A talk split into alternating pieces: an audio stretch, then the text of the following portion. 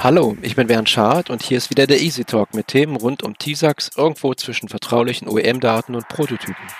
Ziel ist hier unterhaltsam interessante Schwerpunkte aus dem VDA ISA zu beleuchten. Wir greifen in jeder Folge einzelne Themen auf und diskutieren mit Experten und Anwendern, wie eine sinnvolle Umsetzung in der Praxis wirklich aussieht. Im Vordergrund steht hier also der Anwender. Der Podcast ersetzt natürlich keine vollständige TISAX-Schulung oder Beratung, aber er ergänzt sie. Easy Talk soll hier euch, mich und alle, die mit dem Thema was zu tun haben, auf neue Ideen bringen und Lösungen und sinnvolle Best Practices anbieten. Wir haben heute den zweiten Teil unserer Cloud-Serie auf dem Programm.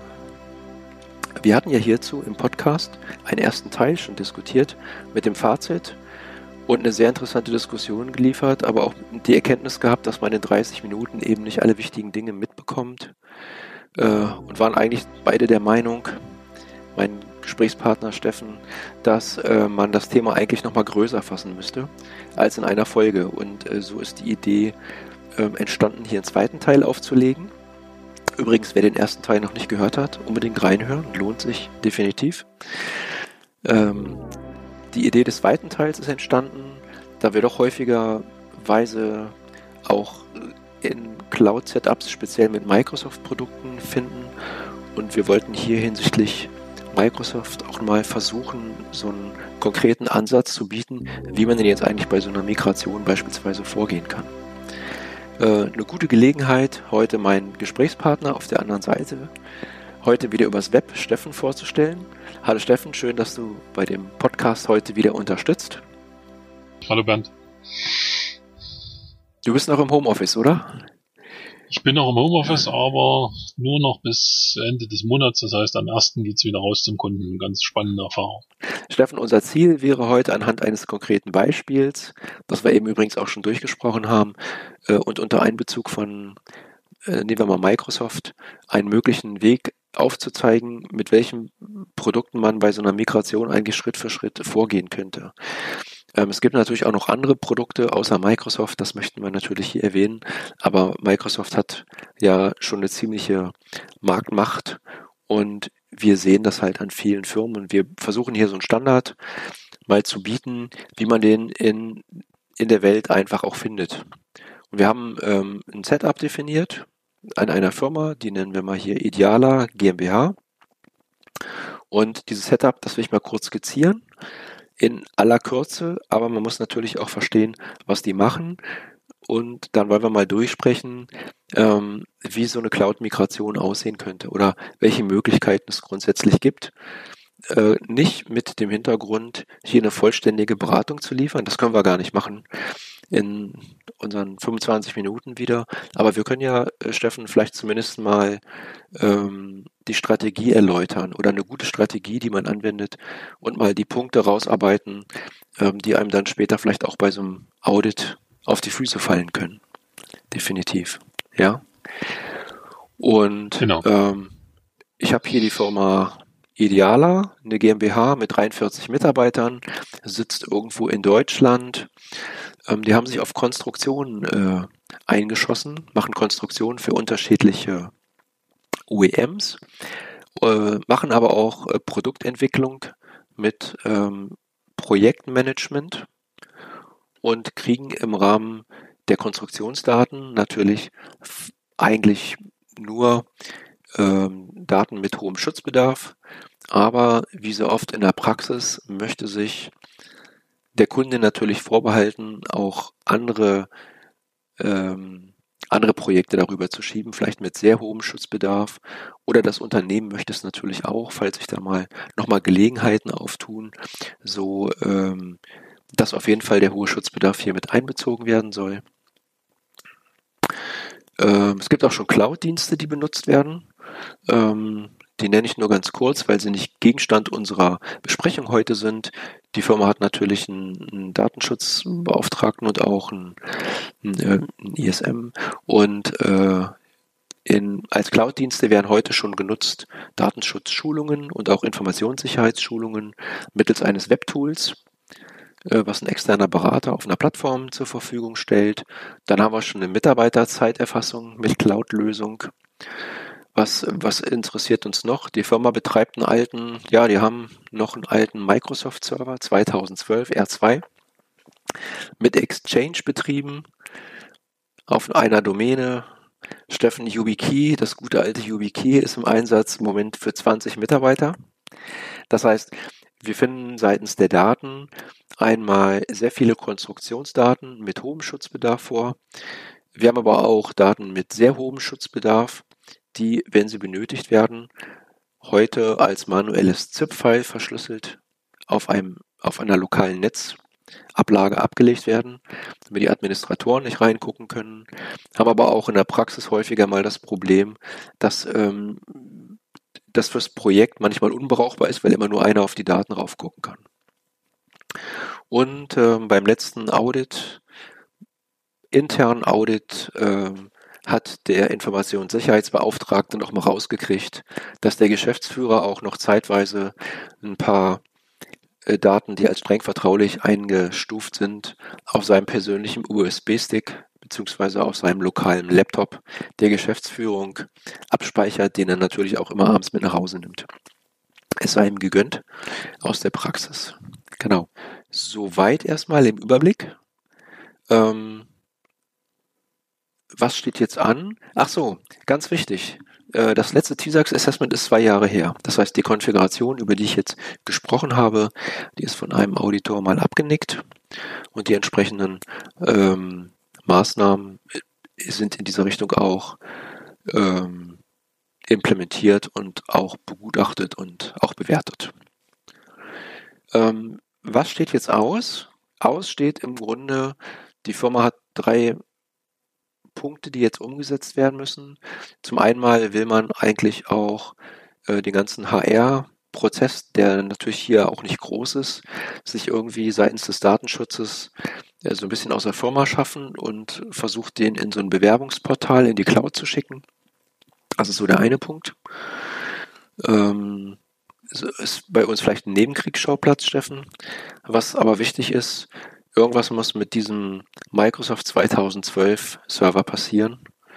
Ähm, man kann natürlich jetzt einen neuen Server kaufen, aber die Idee dort ist hinsichtlich der eingesetzten Microsoft-Infrastruktur hier dann doch irgendwie auf Microsoft 365 umzuschwenken, zumindest als Idee und das irgendwie ins Setup mit einzubauen.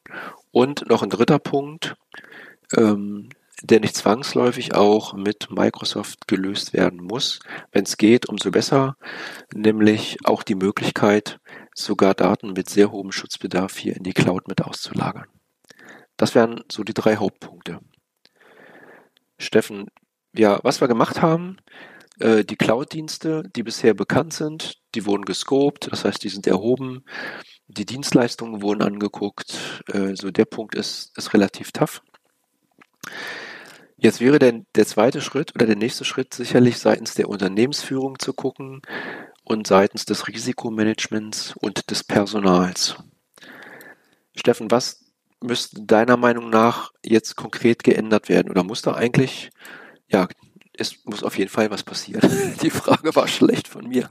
Ja, genau. Also, Steigen wir doch mal ein, genau.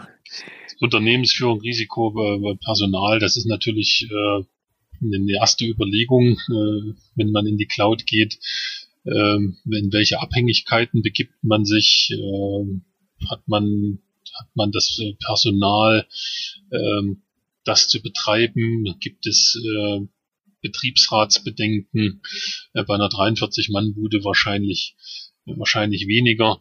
Ähm, man muss man muss diese Entscheidung, glaube ich, pragmatisch treffen. Ne? Man hat dann ein ganz anderes, äh, sag ich mal, auch Finanzmodell. Man hat dann ähm, operative Kosten und nicht wie in der Vergangenheit, äh, sag ich mal, äh, Assets zu verwalten, also CapEx. Man muss also jeden Monat dieses, sage ich mal, den Obolus abdrücken für die Cloud-Geschichten.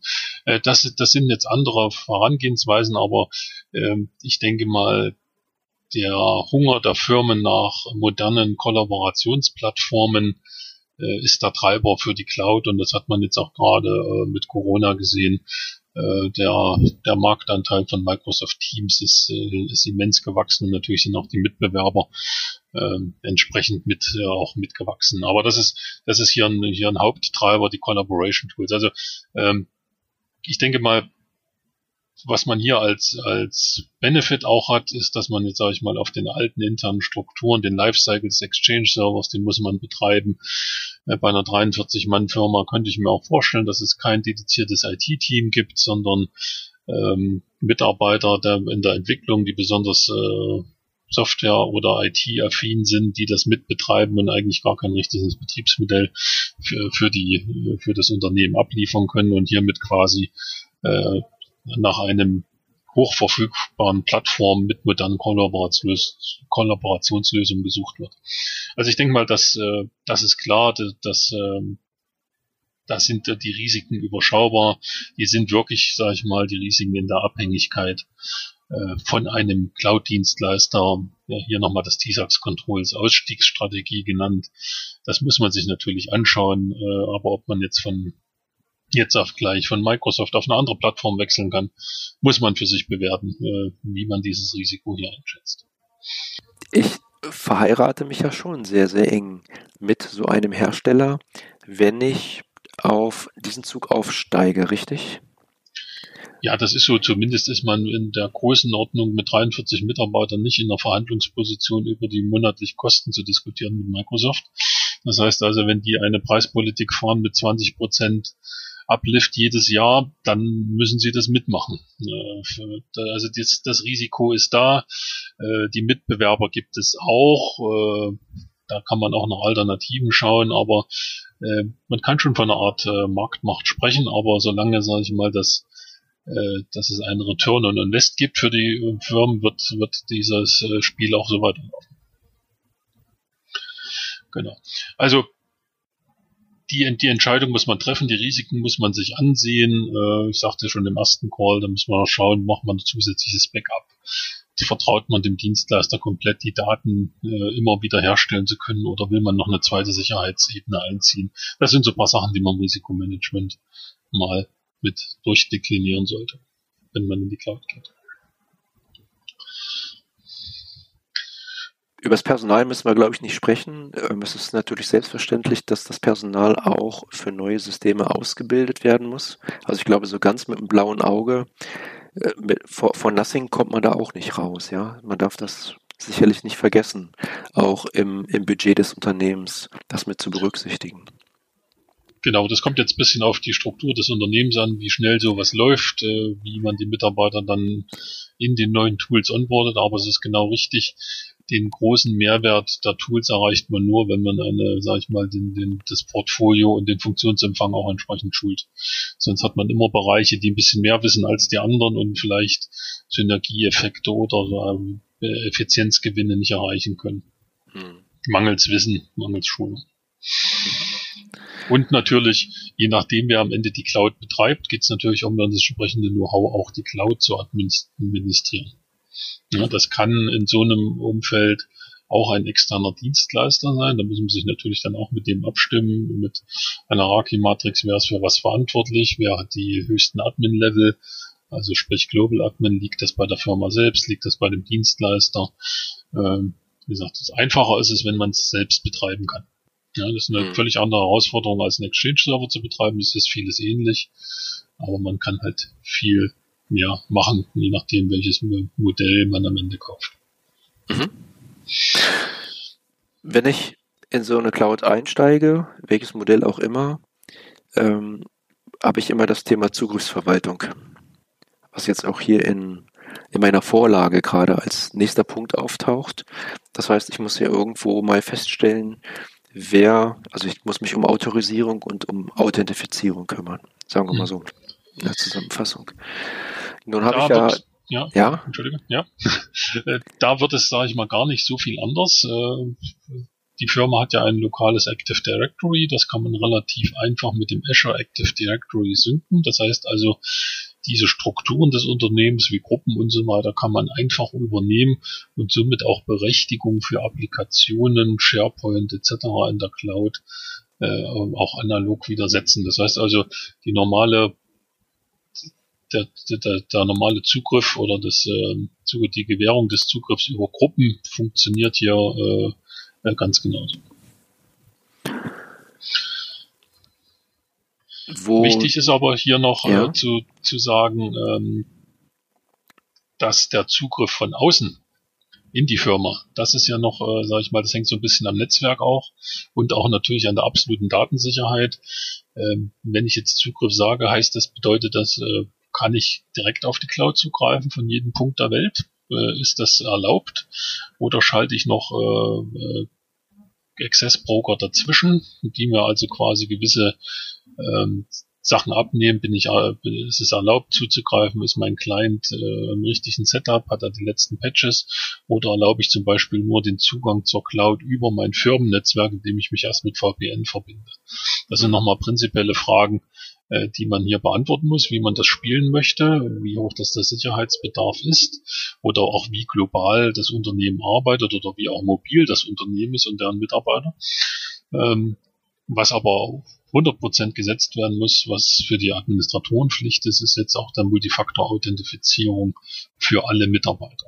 Das kann man noch äh, customizen, indem man sagt, wenn du dich im Firmennetzwerk findest, äh, gibt kein Multifaktor, äh, weil du quasi einen zweiten Faktor schon mitbringst, indem du in der Firma arbeitest. Ähm, äh, und dort wird die Multifaktor-Authentifizierung äh, quasi über übersprungen. Äh, und wenn Sie ein irgendein Gerät verwenden, was dem zum Beispiel nicht bekannt ist, gibt dann diesen Conditional Access, dann äh, dann trifft die Multifaktor-Authentifizierung zu. Das geht in der Regel dann über ein, über ein Mobiltelefon, über eine PIN, eine SMS oder über einen Push einfach bestätigen. Das ist eigentlich sehr komfortabel, macht nicht viel Arbeit. Man muss natürlich äh, die entsprechende Ausrüstung haben. Früher hatte man halt den Token und jetzt sollte man halt ein Mobiltelefon dafür verwenden ähm, ist wahrscheinlich der weiterhin, weiterhin der praktikable Weg über erstmal über ein VPN ins Unternehmen reinzugehen, denn das Unternehmen bleibt ja, bleibt ja auch erstmal irgendwo als Zentrale bestehen, ja. Und dann habe ich wahrscheinlich auch etwas mehr Möglichkeiten bei den Authentifizierungsmechanismen, die ich dann da einsetze kann man machen. Es hängt ein bisschen von der Bandbreite ab, was geht und, äh, und was der da Plan ist, sage ich mal, auch die lokale Infrastruktur dann in der Strategie zurückzufahren. Ne? Äh, hat man das dann noch zur Verfügung? Äh, was braucht man noch on-prem? Ne? Was ist dann noch, äh, was ist dann noch übrig? Da kommen wir gleich noch dazu, welche Strategien wir hier fahren können. Können wir wirklich alles ablösen? Macht das, macht das Sinn? Ähm, Genau, wir hatten aber noch äh, am Anfang noch andere Cloud-Lösungen im Einsatz. Du hast gesagt, ein, ein Webtool, ein, ein Schulungsportal, äh, Mitarbeitererfassung in, in, in der Cloud. Ähm, das sind jetzt äh, weitere, die man betrachten kann, was die Authentifizierung betrifft. Äh, das Bewerbungsportal soll auch in die Cloud gehen. Das sind also, sage ich mal, Überlegungen vom Datenschutz, dass man sagt, okay, ich bin jetzt gar nicht richtig in der Lage, die Daten von Bewerbern richtig zu löschen und richtig zu verwalten, äh, datenschutzkonform. Deshalb geht man ja auch gern zu Dienstleistern äh, in, in die Cloud. Und das sind solche äh, Systeme, die man so auswählen muss, dass sie, sage ich mal, mit der Authentifizierung gegen das Azure AD funktionieren. Das heißt, ich habe nur noch eine digitale Identität und egal, ob ich mich an, an einem Schulungsportal, an der Zeiterfassung anmelde oder an dem Bewerbungsportal, also quasi ein interner Mitarbeiter, der neue Bewerbung checkt und so weiter. Ich benutze meine Firmenidentität und die dann, sage ich mal, gegen das Azure AD mit Multifaktor, wenn es erforderlich ist, authentifiziert wird. Und das sind die großen Mehrwerte, äh, die man ja auch ziehen kann, auch für den User, dass er nicht äh, verschiedene Identitäten mit äh, verschiedenen äh, asynchronen Passwortwechseln durchführen muss. Äh, dort sollten wirklich die Identitäten gegen das Azure AD äh, gefahren werden und dort nur eine Identität vorhanden sein. Mhm. Da, interessanter Gesichtspunkt auf jeden Fall. Ähm, HR-Bewerbungsportal in der Cloud ist ansonsten, glaube ich, klar. Vielleicht, bevor wir gleich nochmal zu Microsoft kommen, äh, besprechen wir auch erstmal über den dritten Punkt. Auslagern von Daten mit sehr hohem Schutzbedarf in die Cloud. Ähm, was machen wir denn damit? Das ist eine, eine schwierige Frage. Das ist eine, die Frage, wie, wie können wir das realisieren? Wie können wir den hohen Schutzbedarf umsetzen? Wir kennen ja die, sag ich mal, die goldenen Regeln im TISAX. Wenn ich ähm, vertraulich bin, also äh, vertrauliche Daten, dann ist quasi eine Transportverschlüsselung Pflicht. Das haben wir heute überall in den Systemen als gegeben zu betrachten. Und wenn wir mit sehr hohem Schutzbedarf unterwegs sind, dann müssen wir ja die Daten, auch wenn wir sie speichern, verschlüsseln, um quasi Unberechtigte wie Administratoren, mag es Microsoft sein oder mag es, sage ich mal, der eigene Administrator sein, um die quasi rauszuhalten. Also um sie möglichst erschweren oder zu vermeiden, dass die Zugriff zu diesen Daten bekommen und natürlich am Ende noch ein möglichst gutes Logging darüber haben, wer hat denn überhaupt die Daten angefasst. Und das ist ja dann jetzt die Herausforderung. Die wurde aktuell bei der Firma mit einem äh, Fileshare mit 7-Zip gelöst. Prinzipiell kann man das mit dem 7-Zip auch nach wie vor so machen. Das heißt also, 7-Zip sage ich immer, das ist der Notausgang für die TISAX-Konformität. Äh, ich kann das natürlich äh, auch, äh, sag ich mal, ich kann ja auch eine, eine 7-Zip per E-Mail verschicken mit einem Partner. So wird ja auch häufig ausgetauscht, wenn man nicht in der zweiten E-Mail das Passwort hinterher schickt, ist, wäre das auch konform. Also, also über einen zweiten Weg das Passwort versenden und da sieht man auch das Problem, das ist nicht besonders komfortabel. Ähm, manche anderen haben auch eine eine lokale Verschlüsselungslösung äh, über eine Endpoint Security Lösung, das kann man natürlich nicht so einfach transferieren. Aber es ist die Frage, ob die Firma das will, sage ich mal, diese 7-Zip Verschlüsselung genauso weiterzufahren. Geht natürlich, ist ja verschlüsselt, sollte eine entsprechend komplexe Passwortlänge haben, ist aber nicht super super sicher. Was gibt es da für Möglichkeiten in, in der Cloud? Natürlich ähm, gibt es da Produkte von Microsoft, das, äh, sag ich mal, das Azure RMS, wo also die Verschlüsselung in den Files eingebaut wird, muss man aber hier wieder dazu sagen, das funktioniert nicht für alle Files. Das heißt, gerade in der Entwicklung hat man bestimmt viele Files, die nicht dem Microsoft-Standard entsprechen, wo Microsoft auch dann nicht in der Lage ist, in den Header die entsprechenden Berechtigungen und Verschlüsselungsmechanismen einzubauen. Das führt also auch nicht unbedingt äh, zum Ziel. Ähm, und für eine kleine Firma ist es sicher auch nicht opportun, darüber nachzudenken, ob ich jetzt, sage ich mal, mit einem eigenen Schlüssel ähm, Sachen in, in, in der Cloud sichere, äh, sage ich mal, die dann verschlüsselt in der Cloud sind. Da gibt es Tools, die das, äh, die das können. Früher gab es da sowas wie LAN Cryptor, dann wurde das auch im LAN verschlüsselt. Jetzt gibt es auch sowas wie Boxcryptor, das kann man dann als Add-on nehmen und dann verlegt man die Daten verschlüsselt, halt nicht mit 7-Zip, sondern etwas komfortabler für Teams, mit einem Boxcryptor zum Beispiel ab, gibt es auch andere Produkte, die was ähnliches können. Ähm, das wäre so eine, so eine Lösung, wie man dann, sage ich mal, von den lokalen File-Server-Ressourcen wegkommt. Aber prinzipiell sollte man hier immer überlegen, inwieweit kann ich meine geheimen Daten möglichst isolieren. Und dann sage ich mal, für einen ganz dedizierten Kreis, für A wenig Mitarbeiter, für B für eine ganz bestimmte Infrastruktur äh, die Schutzmaßnahmen zu implementieren. Weil wenn Sie nämlich den maximalen Schutz bei, bei Microsoft kaufen, brauchen Sie am Ende eine Enterprise E5 Lizenz, wenn Sie das wollen. Dann sind Sie aber mit dem, sage ich mal, mit fast dem vierfachen Preis eines, eines normalen Office oder Microsoft 365 unterwegs und das ist natürlich auch nicht abbildbar für die meisten Unternehmen. Das heißt, hier ist zu überlegen, bleiben die vielleicht lokal? Kann ich die lokal managen auf meinen, auf meinen System mit meiner bisherigen Verschlüsselung? Äh, also es gibt viele Firmen, die sagen, vertraulich ja, damit gehe ich in die Cloud, äh, streng vertraulich behalte ich lokal, weil, jetzt kommt das große Weil und Aber, weil es auch in den Vertragsbedingungen der OEMs, gerade Audi, VW, möglicherweise einen Passus gibt, der sagt, mit diesen Daten dürft ihr nicht in die Cloud gehen kann man jetzt philosophisch drüber streiten, ob das bei 7-Zip, äh, ob das, äh, ob das File dann überhaupt noch streng vertraulich ist. Äh, aber man sollte es überlegen, ob man dafür doch eine lokale Infrastruktur nimmt oder vielleicht auch eine dedizierte Infrastruktur nimmt, die man für nur für vielleicht drei, vier Projektmitarbeiter lizenziert. Ne? Also die sich, sage ich mal, auf geheime Daten spezialisiert haben, die nur diesen Use Case abbilden. Ähm, und die bieten dann, sage ich mal, auch von einem kleinen Setup her, von der Administration, ähm, solch so sicheres System geprüft, dass das für speziell für diesen Use Case gemacht ist. Auch im, im Collaboration-Ansatz mit, mit dem OEM zum Beispiel, wenn der, wenn er das erlaubt in dem Sinne. Aber das sind so, sind so ähm, Lösungen, die finanziell besser funktionieren als, sage ich mal, ähm, die, den Maximalausbau an Features im Office 365 respektive Azure zu nutzen. Da sollte man sich überlegen, wo macht es Sinn. Also entweder lokal, ähm, oder, oder halt eine spezielle Lösung dafür in der Cloud nutzen. Und das, äh, ne, sage ich mal, eine große Lösung bei für Microsoft sehe ich bei einer 43-Mann-Firma nicht. Das ist auch von den Kosten her wahrscheinlich nicht darstellbar.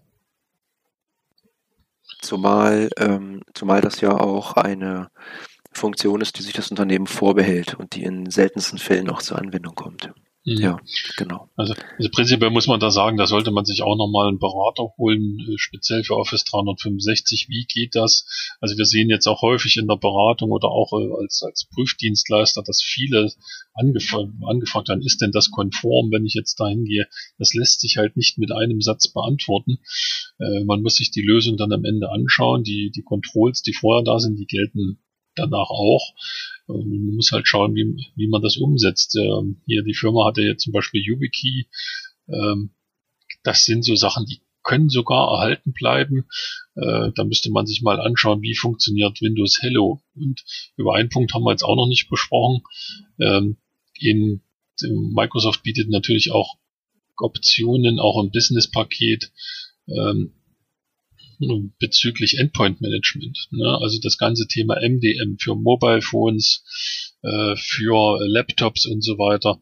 Äh, das sollte man auch mit betrachten und vielleicht kann man, hat man da auch Punkte, wo man sagt, ich kann mal auch meine alte Antivirenlösung dagegen abschaffen und spare dann auch Kosten wieder, die dann wieder so auf der, die ich dann wieder dem Microsoft äh, Cloud-Thema gut schreiben kann. Das muss man, äh, das muss man hier betrachten. Also gerade für für diese kleinen Firmen mit, sage ich mal, Größenordnung 50 PCs ist so eine Microsoft-Plattform eigentlich eine ideale äh, ideale Plattform, um alle diese Bedarfe von Endpoint Security bis zu Collaboration, äh, E-Mail, äh, Teams und so weiter optimal zu, zu nutzen. Wir sprechen gerade von Microsoft 365 Business, richtig? Das heißt, wir gucken in die Business-Pakete rein, an die du jetzt denkst, zum Beispiel das Business Premium-Paket. Im Standard-Paket sind ja die Security-Features genau. noch sehr übersichtlich. Also das, mal so. das ist eine Wissenschaft für sich. Was Sie im Standard-Paket bekommen, ist, sage ich mal, eine E-Mail-Protection, also Protection vor Spam, Schadsoftware, bekannten Bedrohungen, ähm, und so weiter. Also eine gewisse Sicherheit bei E-Mail ist auf jeden Fall, Fall da. Äh, was nicht dabei ist, äh, sind diese, Microsoft nennt es ATP, Advanced Threat Protection. Ähm, das ist also Ransomware Detection und so weiter. Das äh, obliegt hier dem Premium-Paket. Kann sein, dass da auch ein Sandboxing mit drin ist. Äh, und dann kommen natürlich noch weitere Funktionen wie das Intunes. Das Intunes ist das äh, quasi das äh, Client-Management, das MDM für Laptops und für Mobiltelefone, auch Macs werden unterstützt. Hier können also die, die Schutzmaßnahmen, also auch das Windows Defender als als Standard Antivirus äh, wird hier verwaltet, aber wie gesagt, das ist der Premium-Version hier äh, vorbehalten. Äh, und dann kommen natürlich ja die, die Gerätefunktion, das ist alles dann in diesem Premium-Paket mit drin.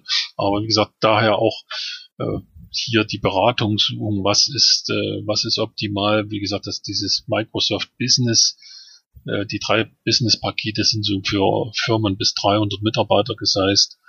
Äh, und äh, ich denke, dass ich im, Business Premium bezüglich Security und Client Management alles findet was die Firma benötigt, bis auf diese File-Verschlüsselung. Das konnte ich bis jetzt noch nicht sehen, aber wie gesagt, hier empfehle ich dann nochmal die Beratung von einem äh, im Implementer für, für Office 365. Und da muss man sowieso für eine andere Lösung muss man nach einer anderen Lösung schauen oder bleibt bei 7-Zip, muss man schauen, immer Achtung, möglicherweise vertragliche Vorgaben oder Sie müssen sich die Lösung dann, äh, Ihr Setup dann auch noch von Ihrem OEM, von Ihrem Partner direkt genehmigen lassen. Ja, Steffen, es ist nach wie vor schade, dass wir beide das nicht erfunden haben. Jede Verschlüsselung hm. mit einem Cent. Dann würden wir Podcasts erstellen lassen und keine selber machen. genau, genau. Dann hätten wir, dann hätten wir Zeit gehabt, MP3 zu erfinden. Das MP3-Format. okay, gut. Äh, vielen, vielen Dank. Ähm, ich versuche nochmal so ein bisschen den Faden wieder zu kriegen. Ähm, es, es ist nicht so ganz einfach, weil man immer mehrere Dinge betrachten muss. Das haben wir ja schon gelernt. Also alles nicht monokausal. Ähm, wir haben gesprochen, Unternehmensführung, Risiken, Zugriffsverwaltung. Über Datensicherheit haben wir jetzt letztlich auch gesprochen. Ähm, über die Besonderheit des Geschäftsführers haben wir noch nicht gesprochen. über die Besonderheit, ich befürchte, dass auch weiterhin die Daten auf dem USB-Stick landen, aber man muss sich natürlich auch auf solche Cloud-Systeme und Dienste einlassen, richtig? Wobei, genau. ja, das ist, das ist der Punkt. Ne?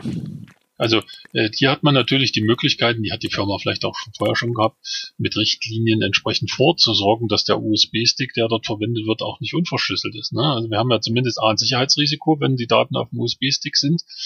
Ähm, und B haben wir ein Verfügbarkeitsrisiko, dass die Daten auch mal verschwinden können, wie auch auf dem Geschäftsführer-Laptop, der ja hoffentlich auch verschlüsselt ist. Also hier kann man natürlich mit dem äh, Premium-Paket auch diese Policies ausrollen, dass hier eine Verschlüsselung auf jeden Fall gewährleistet ist, die Recovery-Keys zentral verwaltet werden und so weiter. Das heißt also, dieses Risiko beim Geschäftsführer kann man dann schon äh, zurückführen, wenn man auch sein, vielleicht seine Arbeitsweise nicht ändern wird. Ja, äh, aber das Risiko kann man reduzieren. Hier vielleicht nochmal der Hinweis auf, auf OneDrive. Ähm, die, die Collaboration-Plattform ist ja eigentlich Teams oder SharePoint, SharePoint Online in Microsoft Office, um, um einfach in Gruppen zusammenzuarbeiten. Und das OneDrive kann prinzipiell das Gleiche, nur ist eigentlich der Use Case eher bei dem OneDrive ein persönliches Backup. Ja, um die Verfügbarkeit zu erhöhen, wenn der Laptop doch mal weg ist und ich habe jetzt Daten nur auf dem Laptop, dann kann ich einfach mit einer Synchronisation die die nach oben schieben und äh, weil alles, was ich share von meinem OneDrive, hängt an meinem User. Das heißt also, wenn ich nicht mal im Unternehmen bin, ist das Sharing weg. Äh, äh, wenn was anderes passiert, äh, haben die Kollegen auch keinen Zugriff drauf. Also hier nochmal äh, Hinweis auf OneDrive als, als Backup-Option ist das wirklich eine, eine gute Lösung, äh, die jetzt ja komplementär zu den, zu den Collaboration-Lösungen für Gruppen und, und Teams zur Verfügung stehen. Wie sieht es da mit der verschlüsselten äh, Übertragung aus an der Stelle? Also die Vertragung ist, äh, die Übertragung ist, ist äh, immer verschlüsselt, ganz klar. Da gibt's auch, äh, gibt's auch diverse White Papers, wie dann noch innerhalb so eine Art Blockchain, das im Wonder, sag ich mal, zwischen auf den Storage-Systemen bei Microsoft verteilt ist. Ähm, das ist also, sag ich mal, mit bei Microsoft irgendein Stück Hardware rausnehmen und dann die Daten wiederherstellen dürfte sehr wahrscheinlich nicht funktionieren. Ähm, aber natürlich habe ich ja keine verschlüsselte Ablage per se. Da braucht man entweder, wie gesagt, für spezielle Fileformate dieses Azure RMS, dass ich das quasi in das File mit reinpacke, egal wo es liegt, oder ich brauche hier einen, einen Drittanbieter, der natürlich dann Datensalat in der Cloud speichert und dann am Ende nur die Cloud als, als billigen Storage, in Anführungsstrichen billig, äh, als billigen Storage verwendet und, und äh, die Daten für den Client dann am Ende transparent wieder zur Verfügung stellt. Wobei es ja für vertrauliche Daten nach wie vor oder für Daten mit hohem Schutzbedarf nicht gefordert ist, die verschlüsselte Ablage, ja. Also, wobei nee, nur für, natürlich für sehr hohen Schutzbedarf. Genau. Für sehr hohen genau. Schutzbedarf, ja, genau. genau. Da sind wir wieder bei der Enterprise-Version und äh, es kann sich ja trotzdem jeder mal selber überlegen, welche Risiken ähm, er noch selber eingeht. Vielleicht macht es ja auch Sinn, trotzdem ein bisschen mehr zu tun, als wie TISAX an dieser Stelle fordert. Okay. Ja, natürlich, natürlich nicht ja. alleine TISAX als, äh, als, äh, äh, als Maßstab nehmen, sondern natürlich gibt es auch einen, einen, gewissen Risikoappetit des Unternehmens. Das dann ja. muss man natürlich auch, auch mitbewerten. Ob der groß oder klein ist und was kann sich das Unternehmen auch am, auch am Ende leisten und was kann es umsetzen.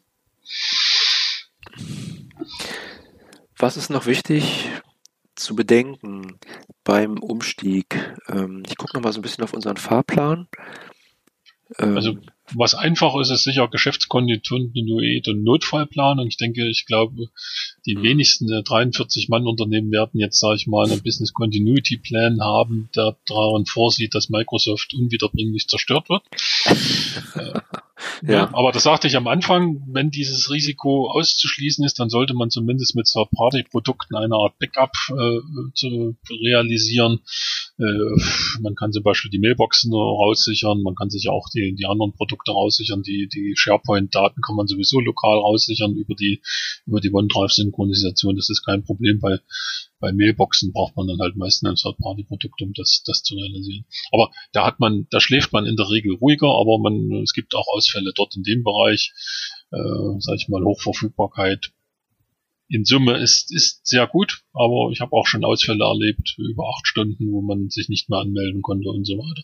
Das muss man dann halt auch bedenken, aber das denke ich immer in einer Konstruktionsfirma ist das vielleicht sogar verkraftbar ist jetzt ein anderes Business als eine Bank, sage ich mal so. Ja. Last not least hatten wir das ja auch im ersten, in der ersten Folge schon als echten Vorteil herausgearbeitet.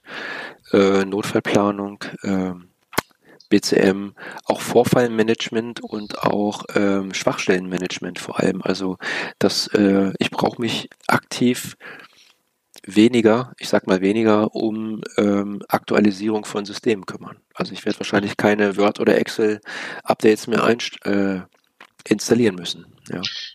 Genau, also in dem Premium-Paket, das, äh, da ist quasi ein, auch eine automatische Update-Routine drin der Office-Produkte. Ähm, das geht jetzt quasi über, über einen anderen Weg als, äh, als, als das Vesus. Äh, also das wird dann direkt aus der Cloud abgedatet, dann kann man auch die Zyklen einstellen. Das ist, sag ich mal, das ist wie vorher, nur der Weg ist ein bisschen anders oder da, oder das Softwareprodukt, was das Update macht, ist ein anderes. Ähm, die, wenn ich natürlich Server abbaue, dann muss ich mich um diese nicht mehr kümmern. Aber ich habe genau. natürlich noch mein, noch mein, noch mein Windows Client.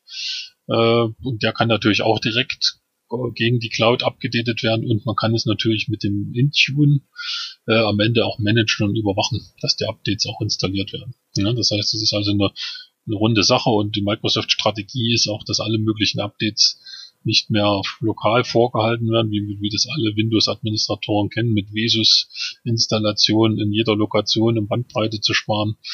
Ähm, das ist nicht mehr die Strategie von Microsoft, sondern dann, dann sagt man Bandbreite ist einfach zur Verfügung. Wir können auch uns alles aus der Cloud holen. Und die Konfiguration dafür liegt halt jetzt auch in der Cloud. Ähm, Überwachung und Protokollierung ist nochmal ein wichtiger Punkt. Äh, ich sagte es ja beim letzten Mal, Sie haben nicht mehr exklusiven Zugriff auf Ihre Logfiles in der Cloud. Äh, das heißt also, Sie kriegen das von Microsoft quasi zur Verfügung gestellt sag ich mal so eine revisionssichere Ablage in dem Sinne ist damit gleich eingebaut. Ähm, aber die TISAX-Controls mit der Überwachung dieser, dieser Logfiles, das bleibt natürlich erhalten. Also diese Pflicht ist nach wie vor da. Ähm, und da müssen Sie, müssen Sie schauen, was ist in den Paketen mit drin. Gibt es eine automatische Überwachung für Anomalien etc. Äh, oder äh, muss man das doch noch mit der Hand am Fuß machen und sich durch die Logs scrollen. Da gibt es Such, äh, Suchregeln, die man einbauen kann. Und da gibt es auch verschiedenste administrative Rollen, zum Beispiel diese Security Operator, also wo man für Security bedarf auch vielleicht den ISB exklusiv berechtigt, der dort auf Suche gehen kann, äh, um dort wirklich dediziert auf den Use Case, auf die Anwendung, äh, auf den Anwendungsfall bezogen die richtigen Rechte für den Mitarbeiter zu setzen. Wenn das dein Unternehmen wäre, Steffen, wie würdest du die Netzwerkanbindung gestalten? Würdest du, hättest du noch eigene Hardware im Unternehmen?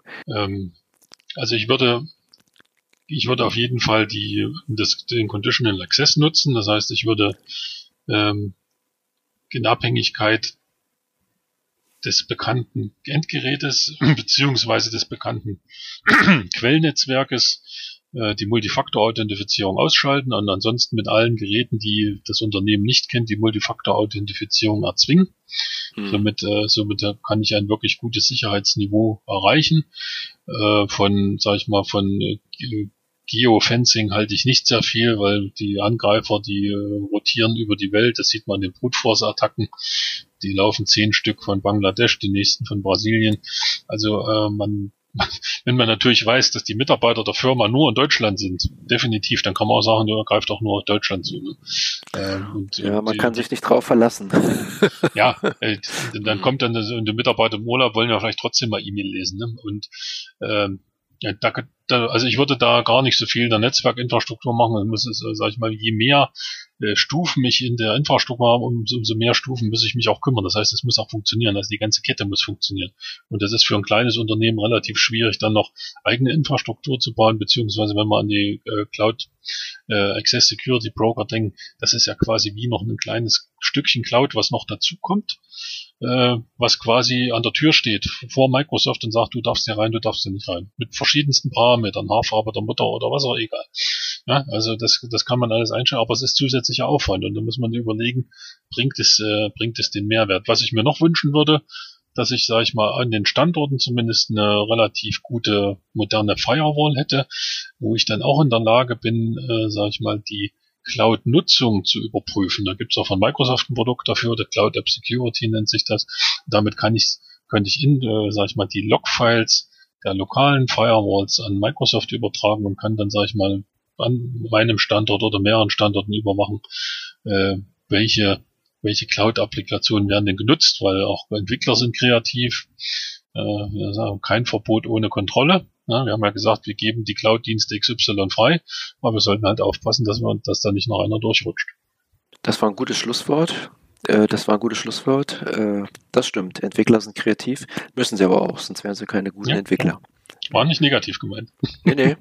Die müssen kreativ sein und die müssen faul sein. Das, ist, das sind, glaube ich, so die beiden wichtigsten Eigenschaften. Genau so. Jetzt haben wir die auch noch ein bisschen gestreichelt hier. Hast du noch ein gutes Schlusswort? Wir haben jetzt gar nichts vorbereitet. Also mir fällt eigentlich auch nichts ein, außer mich nochmal ganz furchtbar bei dir zu bedanken. Vielen Dank, hat Spaß gemacht, auch diesmal wieder. Ja, und damit war es das für heute auch schon wieder in dieser Doppelsendung zum dem umfangreichen Thema Cloud. Ähm, ich würde mich unheimlich freuen, wenn ihr mir schreibt, wie euch die Folge gefallen hat. Der Podcast ist ja noch ganz neu und längst noch nicht fertig. Und ich will noch viele Dinge ausprobieren und natürlich auch verbessern. Deswegen hilft mir euer Feedback sehr. Schreibt mir gerne, welche Stelle ist euch besonders im Kopf geblieben, was soll ich anders machen und wo hört ihr Easy Talk überhaupt? Vielleicht habt ihr auch mal Lust, selber hier bei mir zu interessanten Themen zu talken. Ich freue mich drauf, das alles zu lesen, freue mich, wenn ihr nächstes Mal wieder dabei seid und verbleibe bis zum nächsten spannenden Gast. Euer Bernd Schart hier auf diesem Kanal.